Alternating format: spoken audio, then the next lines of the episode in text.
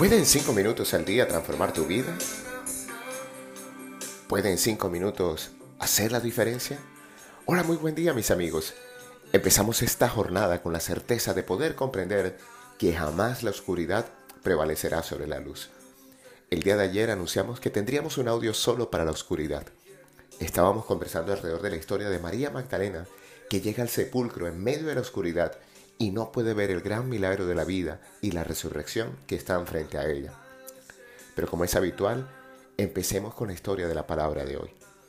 Oscuridad viene del latín obscurus, formado por el prefijo opt que denota enfrentamiento u oposición y la raíz curus que significa cubrir y esconder. Así pues, oscuro es lo cubierto, lo que no se puede ver, lo que no puedes apreciar. Cuando revisamos sus diferentes acepciones, vamos a encontrar algo muy importante para la meditación de hoy. Y la primera dice así, oscuridad es falta o escasez de luz para percibir las cosas.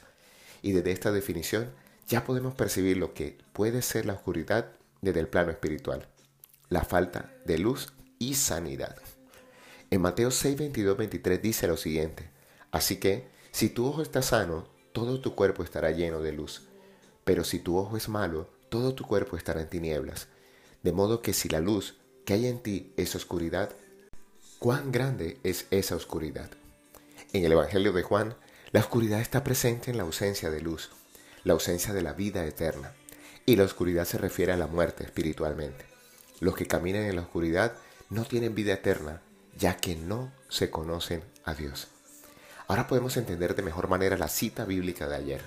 El primer día de la semana, muy de mañana, cuando todavía estaba oscuro, María Magdalena fue al sepulcro y vio que habían quitado la piedra que cubría la entrada. Así que fue corriendo a ver a Simón Pedro y al otro discípulo a quien Jesús amaba y le dijo, se han llevado el sepulcro al Señor y no sabemos dónde lo han puesto. Al no tener luz espiritual, María lo confunde todo. Cree que el cuerpo de Jesús ha sido robado, no tiene claridad para comprender el mensaje de la tumba vacía. Su mente está confundida y acude desesperada a buscar ayuda. Así nos ocurre a muchos de nosotros en nuestra vida cuando perdemos de vista la luz. Nos enredamos, nos confundimos y se nos pierde Jesús. Por eso hemos dedicado estas últimas meditaciones a encontrar el verdadero sentido de la tumba vacía, como un mensaje de esperanza para todos aquellos que están pasando por momentos difíciles y requieren luz para sus días. Las siguientes definiciones de oscuridad nos dicen que es un espacio en el que hay falta o escasez de luz o también una cualidad del color cercano al negro. Pero las definiciones que esperaron la meditación de hoy dicen así. La primera dice así, dificultad que ofrece una cosa para ser entendida. Se dice que la oscuridad es la ausencia de la luz, entonces cobra sentido la manera en que la Biblia enseña cómo comienza la creación. Todo era oscuridad y tinieblas hasta que Dios dijo, sea la luz, hágase la luz. Eso produjo un cambio total y el principio de todo lo que conocemos. La luz es lo que hace huir las tinieblas. Cuando nos acercamos a Dios por medio de Jesús, esa luz entrará a nuestro corazón, eliminando toda oscuridad de nuestra vida. Recuerda que en la oscuridad habita el desorden y la destrucción, pero en la luz habita todo lo que tiene vida. La última acepción de oscuridad nos muestra que la misma es falta o escasez de información acerca de las causas y circunstancias de un suceso o asunto, especialmente si parece contener algo sospechoso o delictivo.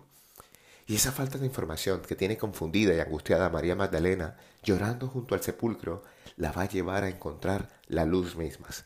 Mira el siguiente pasaje. Los discípulos regresaron a casa, pero María se quedó afuera, llorando junto al sepulcro. Mientras lloraba, se inclinó para mirar dentro del mismo y vio a dos ángeles vestidos de blanco, sentados donde había estado el cuerpo de Jesús uno a la cabecera y otro a los pies. María se encuentra con Jesús, con su Maestro, y su vida se transforma para siempre. María Magdalena fue a darles la noticia a los discípulos. He visto al Señor, exclamaba, y les contaba lo que Él les había dicho. Si sientes oscuridad hoy en tu vida, es un buen momento para buscar la luz. En la séptima temporada del lugar de Midas, dedicamos un audio a esta palabra y te invito a que vuelvas a escuchar y descubrir nuevamente que buscar es pedir. Por eso lo comentamos en una próxima oportunidad. La canción que acompaña esta meditación se llama Enciende una luz de Marcos Witt. Enciende una luz en la oscuridad. la luz de Jesús que brilla en todo lugar.